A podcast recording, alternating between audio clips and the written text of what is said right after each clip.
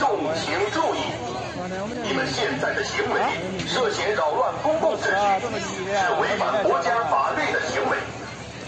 请你们在十分钟内停止违法活动，撤掉标语，自行解散，立即撤离现场。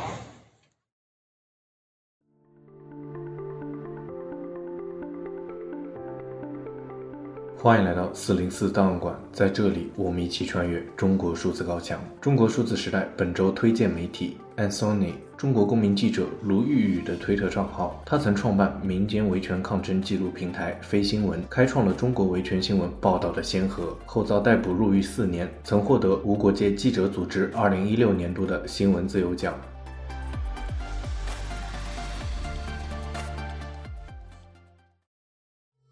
刚才我们召开了中共二十届一中全会，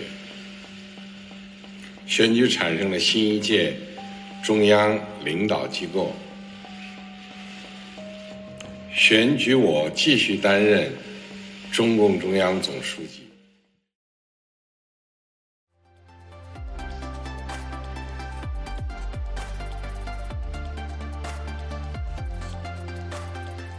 我们刚才听到的是习近平在二十大成功连任后的讲话。我们首先关注习近平造成的三个政治风险。政治风险咨询公司欧亚集团于一月三日发布一份报告，指出二零二三年十大政治风险，其中习近平的集权在位列第二位的政治风险。报告表示，在中共二十大上，习近平掌握了自毛泽东以来最大的权力，这给世界带来了巨大的风险。这些风险主要集中在三个方面。首先，中共治理新冠疫情的公共卫生政策失败。报告指，中共在没有做好准备的情况下，突然结束清零政策，这样的方式极其武断。因为老年人疫苗接种率很低，并且没有及时通告民众和地方政府。报告估计，这可能会导致中国有近一百万人死亡。此外，报告中还担心出现新冠病毒变种，并导致中国的公共卫生系统进一步崩溃。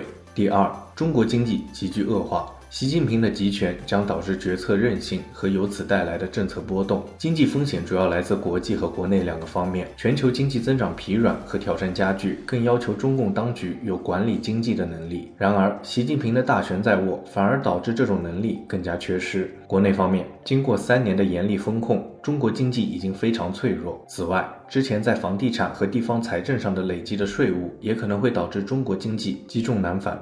第三，中国的外交政策也同样令人担忧，风险主要集中在“战狼外交”和与俄罗斯的准结盟关系。“战狼外交”会损害中国外交的有效参与，而与俄罗斯的关系可能会招致全球的反对。最终，中国的外交失败会影响到中国的经济。报告评价道：上一次即毛泽东拥有巨大权力却推行如此错误的政策时，其结果是大饥荒、经济崩溃和死亡。考虑到中国大量城市中产阶级受到了良好的教育，所以不太可能再次发生。文化大大革命或者大跃进，但是习近平的集权将使中国今年倒退好几步。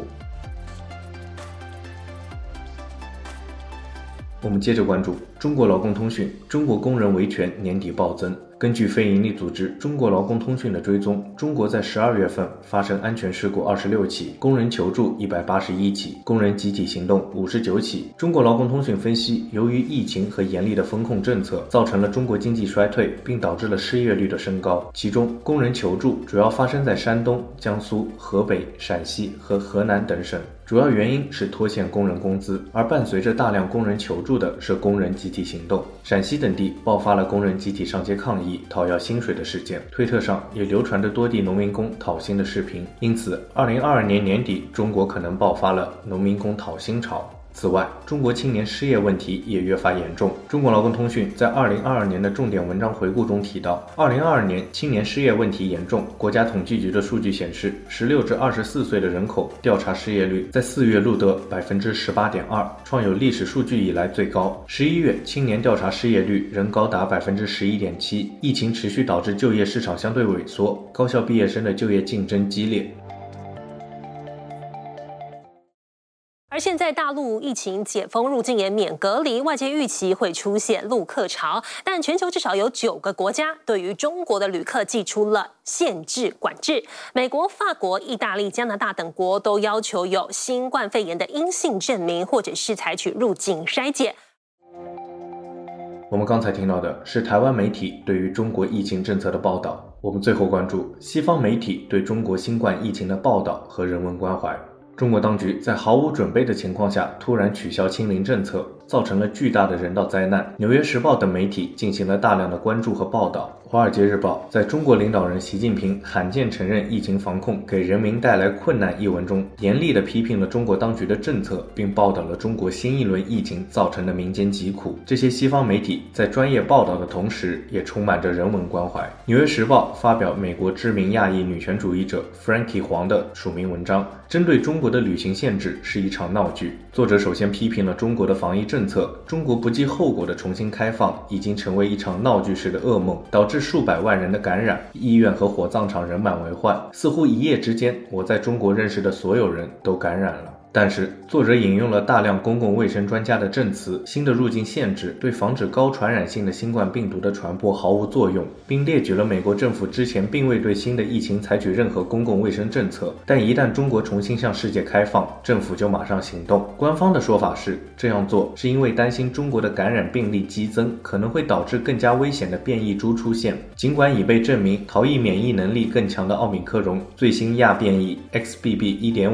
已在美国迅速传播，却并没有导致戴口罩的全国性强制令或引起人们的惊慌。最后，作者得出结论：这只是一个种族主义政策。新冠病毒不分国籍和国界，而将其视为中国人特有的问题，不只是将亚洲人病态化，也无助于保护美国公民。BBC 则报道了中国农村这个向来被认为是中国公共卫生资源最匮乏的地方。报告指，春节即将到来，中国各地将会迎来返乡潮，这可能会导致疫情扩大，或将病毒传染至医疗资源相对匮乏的农村地区，由于医疗资源的匮乏，且有大量老年人和有基础病的人群，中国农村的疫情引起了各界关注焦点。